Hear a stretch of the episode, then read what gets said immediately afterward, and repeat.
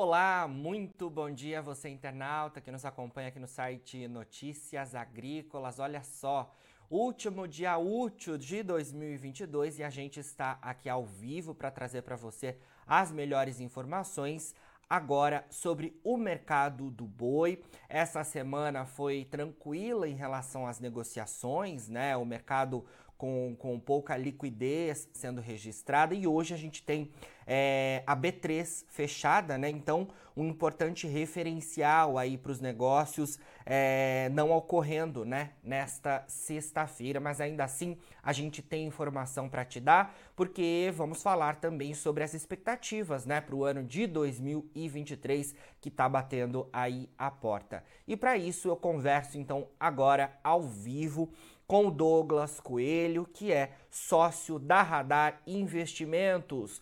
Douglas, muito bom dia, obrigado por estar presente aqui com a gente, olha, nesse último Boletim do Boi de 2022. Muito bom dia, Jonathan, muito bom dia a todos os amigos do Notícias Agrícolas, é sempre um prazer falar com vocês, ainda mais nesse último dia de 2022 para a gente passar uma régua nesse ano, é sempre um prazer estar junto, viu? Prazer é nosso, Douglas. 2022 foi um ano de parceria e é claro que a gente seguirá né, isso em 2023, mas vamos falar então é, sobre o mercado nesta semana. É, ouvi né, algumas informações de que tivemos poucas negociações ocorrendo, né? Apesar desse momento do ano ser marcado por festividades, né? A gente tem ali também o 13 terceiro que ajuda bastante no consumo, mas quando a gente fala na ponta vendedora e na compra na ponta compradora, né, os frigoríficos, a gente não teve tanta negociação sendo registrada nos últimos dias, né? Exato, exatamente, né? Dezembro tem é, seus comportamentos históricos. Um dos comportamentos históricos que a gente pode mencionar é, é né? Entre as semanas do Natal e Ano Novo, o fluxo de negócio, tanto no físico quanto no mercado financeiro, é bem mais calmo, a gente tem menos players atuando, a gente viu no mercado físico do boi gordo que boa parte dos frigoríficos conseguiu é, esticar, alongar um pouco mais as programações de abate na semana retrasada, em meados da semana passada. Então, hoje a gente vê boa parte das indústrias com escalas para o dia 10, dia 18, tem uns com até com dia 26 de janeiro, mas isso é um ponto fora da curva, quando a gente olha para São Paulo. Então, a indústria conseguiu é, se abastecer bem, né? E a gente viu boa parte das indústrias, os levantamentos durante essa semana, é, fora das compras, né? É, não são todas, mas pontualmente a gente vê algumas assim fora das compras. Isso ajuda a retirar a liquidez no mercado físico. Outro ponto também é o próprio pecuarista, né? Uns já começam a sair de férias com a família, já se concentra mais nas festas, isso acaba retirando a liquidez. Esse é o ponto que a gente vê em comum, é um comportamento histórico, né? E o que, que a gente viu de atípico nesse dezembro, como você bem colocou, na ponta vendedora? É, os preços da carne no atacado. Né? Quando a gente olha os anos anteriores, foram anos de firmeza, quase que semana em semana os preços da carne no atacado subiam, né? quando a gente olha nas quatro semanas, nas, nas cinco semanas do, do, do mês aí, mas durante esse mês, né, principalmente entre os dias 10 e, os dia, e o dia 20, aí, dia 22, a gente viu uma queda do preço da carne no atacado em São Paulo, sendo uma referência da carcaça casada aí de 18,70 para aproximadamente 18,30. Esse é um ponto que a gente olhou com atenção, né? É, e mede também é, o apetite do mercado interno. Então, esse foi um ponto atípico, né? Recuo da carne atacada em meados de dezembro, que fez é, a gente ficar mais atento aí, chamou nossa atenção. Certo. É, Douglas, você trouxe aí uma informação é, interessante, é, porque eu acho que diante disso a gente pode também trazer expectativas para 2023, principalmente em relação à demanda. Você acha que isso pode seguir né, nesse início de janeiro de 2023? Como é que você vê esse cenário?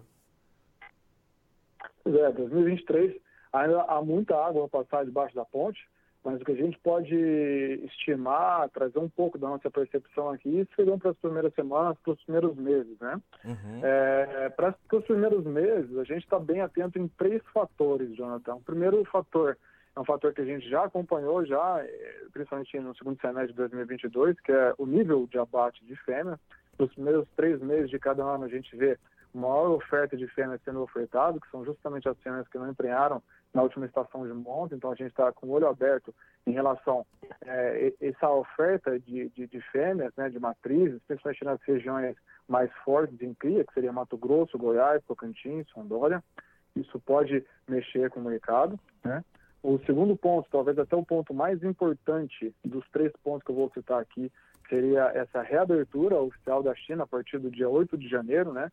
Se isso vai ser realmente eficaz, se vai gerar um aumento de demanda externa, se vai mudar toda a dinâmica de commodities, né? Vai ser uma reabertura gradual e sólida que vai continuar, ou se vai ser alguma coisa é, mais do mesmo que a gente tem visto desde o do início do Covid, né? Abre, reabre, volta, teve alguma, algum ponto falho, volta, isso vai ser um ponto, sem dúvida, crucial para a gente ter um norte maior sobre a demanda. E o terceiro ponto é, é a transição política. Né? Esse terceiro ponto ele não pega só as commodities, acho que todo o mercado financeiro como um todo está olhando isso. É, a gente teve a nomeação dos ministros durante essa semana, possivelmente a gente vai ter também um reajuste, né? uma valorização dos combustíveis. A gente sabe que a questão dos combustíveis bate diretamente no IPCA, que é o índice é, de preço do consumidor amplo, né, ligado ao varejo, e se realmente esse IPCA subir, a inflação subir, o poder de compra da população é reduzido automaticamente. A gente sabe que a carne bovina é um, é um, é um item de consumo que tem uma alta necessidade de, de renda, né? ou seja, aumentando a renda disponível, o aumento do consumo também é direto, mas se houver um, uma redução, um apertamento dessa renda disponível, a demanda interna também deve ficar mais um pouco pressionada. É isso que a gente está bem atento, principalmente nos três primeiros meses. Né? Então, seria oferta de fêmeas, qual é, gradual e com efetivo vai ser essa reabertura de China, olhando a partir do dia 8 de janeiro, e o nosso poder de compra aqui no mercado interno, principalmente ligado à inflação. Né? Mas, de grosso modo, olhando para 2023, a gente acredita que, assim como dezembro, ou como 2022 como um todo, a exportação será uma importante via de escoamento da produção. É, em 2022 ela já se consagrou como uma importante via e vamos olhar bem atento também se essa inflação pode dar alguma trégua ou não para o consumo doméstico. Por mais que a, a exportação venha, venha crescendo em participação quando a gente olha para o escoamento da produção, o mercado interno ainda assim é preponderante e faz verão quando a gente olha para preço. Certo. Vamos falar um pouco mais então sobre esse ponto mais importante aí dentre esses três que você trouxe para gente, que é a China.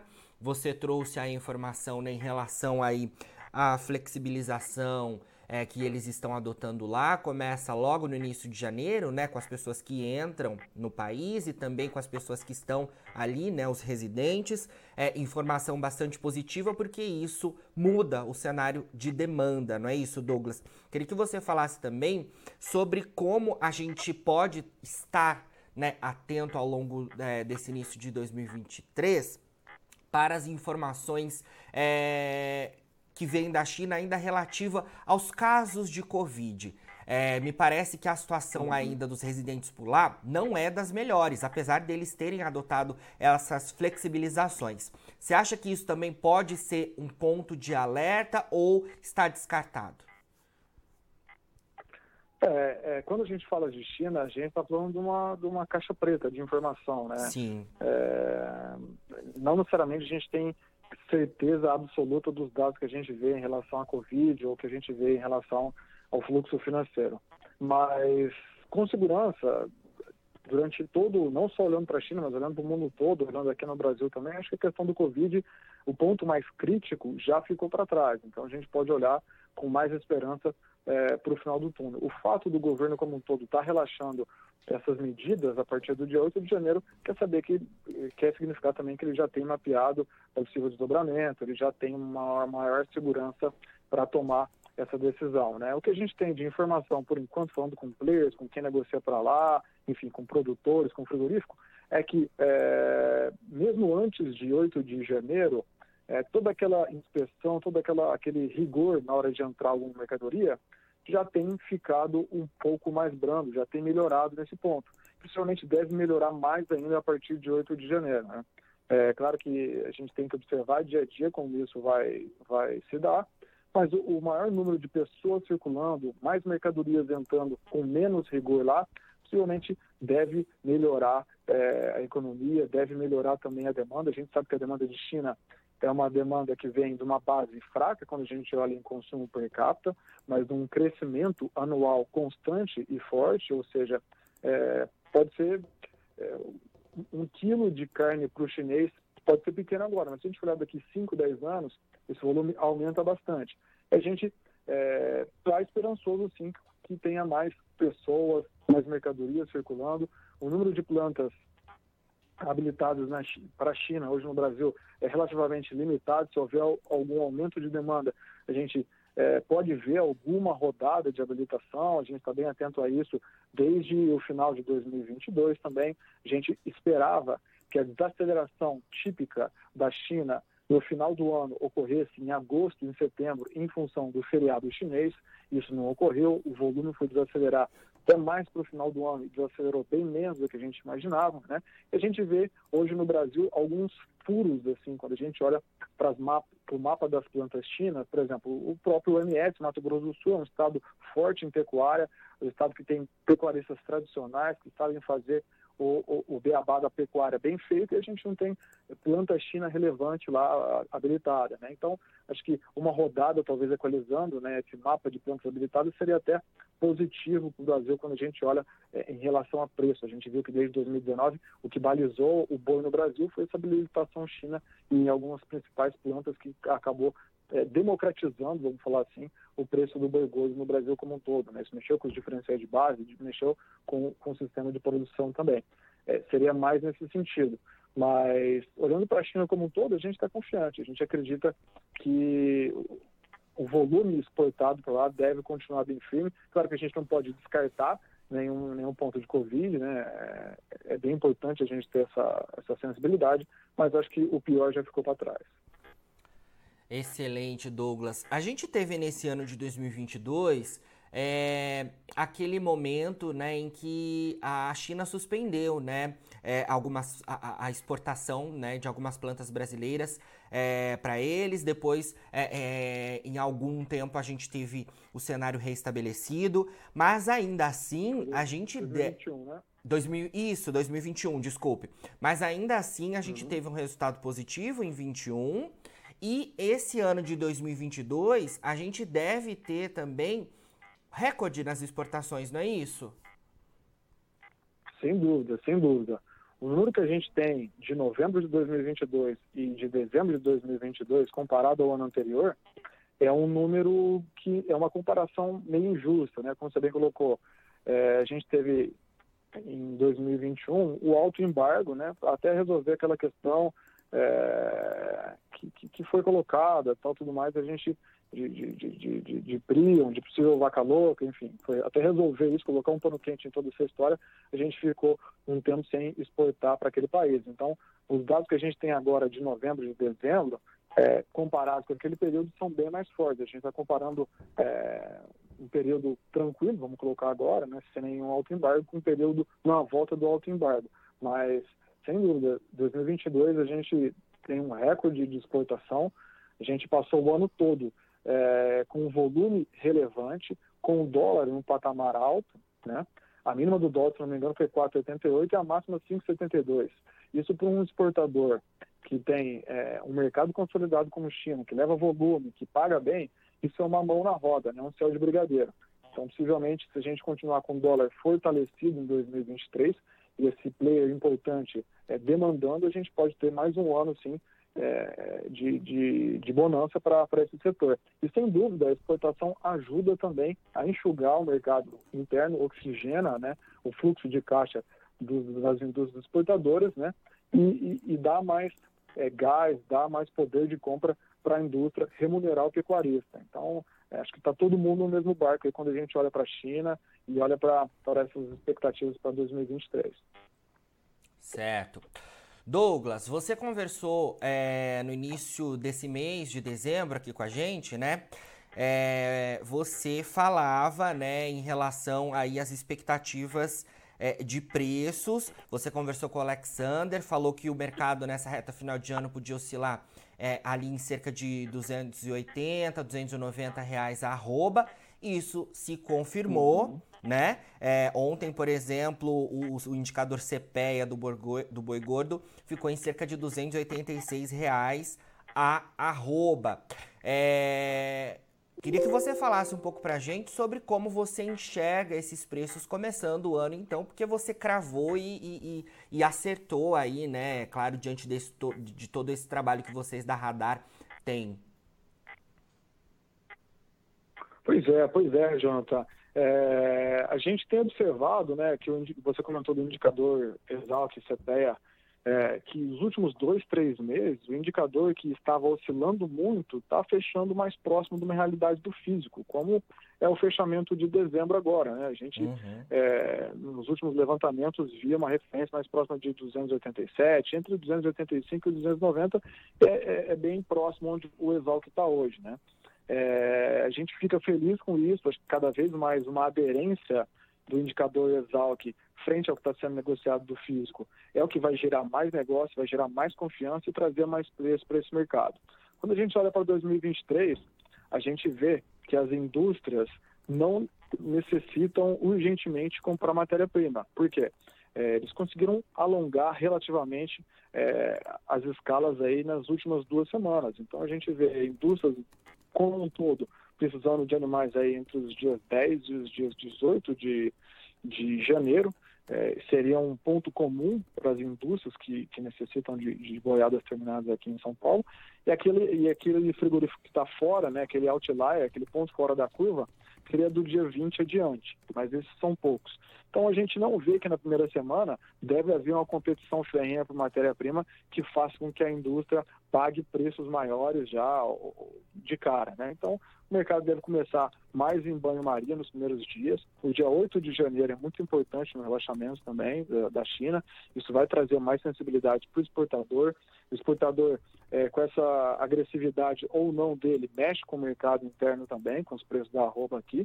Mas, em grosso modo, a gente está mais cauteloso né, para o início de janeiro. A gente vê que as escalas estão praticamente prontas. A gente viu um, um, uma, um, um recuo dos preços da carne no atacado em meados de dezembro, o que não é comum, né? geralmente em dezembro há uma escalada de preços, com o varejo aquecendo, o atacado aquecendo, a gente viu um arrefecimento, então isso trouxe alguma cautela também. A exportação deve continuar boa, mas a grosso modo a gente vê é, preços iniciando, pelo menos a primeira quinzena de janeiro, bem próximos desses patamares que a gente está vendo agora, entre 280 e 290. E passado janeiro, né, a gente deve avaliar melhor como vai ser essa retomada de China em fevereiro, geralmente eles começam a comprar mais volume a partir de fevereiro, março. A gente pode ver também o balanço das contas né, do mercado interno, essa renda disponível da população, que ela vai ter mais gás para consumir, aí as coisas vão ganhando mais tração. Acredito que a Arroba pode ganhar até um pouco mais de firmeza quando a gente olha para fevereiro, que a gente vai ter um carnaval também no final do, do mês, né? Isso pode colaborar com maior movimentação, maior consumo aqui no mercado interno. Mas para os primeiros 15 dias a gente não vê muito espaço é, para um recuo ou para uma alta relevante de preços frente a esses 285 até 290 que a gente vê hoje, a não ser que tenha algum fator externo, algum gatilho externo que foge dessa alçada de oferta e demanda hoje. Perfeito, Douglas. Olha, obrigado pelas suas informações aqui nessa nossa entrevista. Obrigado em nome do Notícias Agrícolas pela parceria ao longo de todo esse ano de 2022 e é claro que estaremos juntos também nesse ano de 2023 com vocês da Radar Investimentos, tá bom? Perfeito. Eu só tenho a agradecer a parceria de vocês, o time todo Notícias Agrícolas é um time 10 João Batista, Alexandre, Andressa, Letícia, você, Jonathan. É, que 2023 seja um ano de muita paz, saúde e força para a gente continuar firme no pé do eito. Com certeza. Excelente final de ano para você e para sua família, tá bom? Para nós todos. Um abração, meu caro. Um abraço. Falamos aí então ao vivo com o Douglas Coelho, sócio da Radar Investimentos, a gente trazendo as informações relativas ao mercado do boi nesta reta final de ano e principalmente as perspectivas para 2023. Agora, na finalização dos nossos boletins, você fica com as nossas redes sociais. Siga a gente por lá para se manter atualizado sobre todas as informações do agronegócio brasileiro. A gente fica por aqui, mas daqui a pouquinho tem mais boletins ao vivo e, é claro, os nossos especiais de final de ano.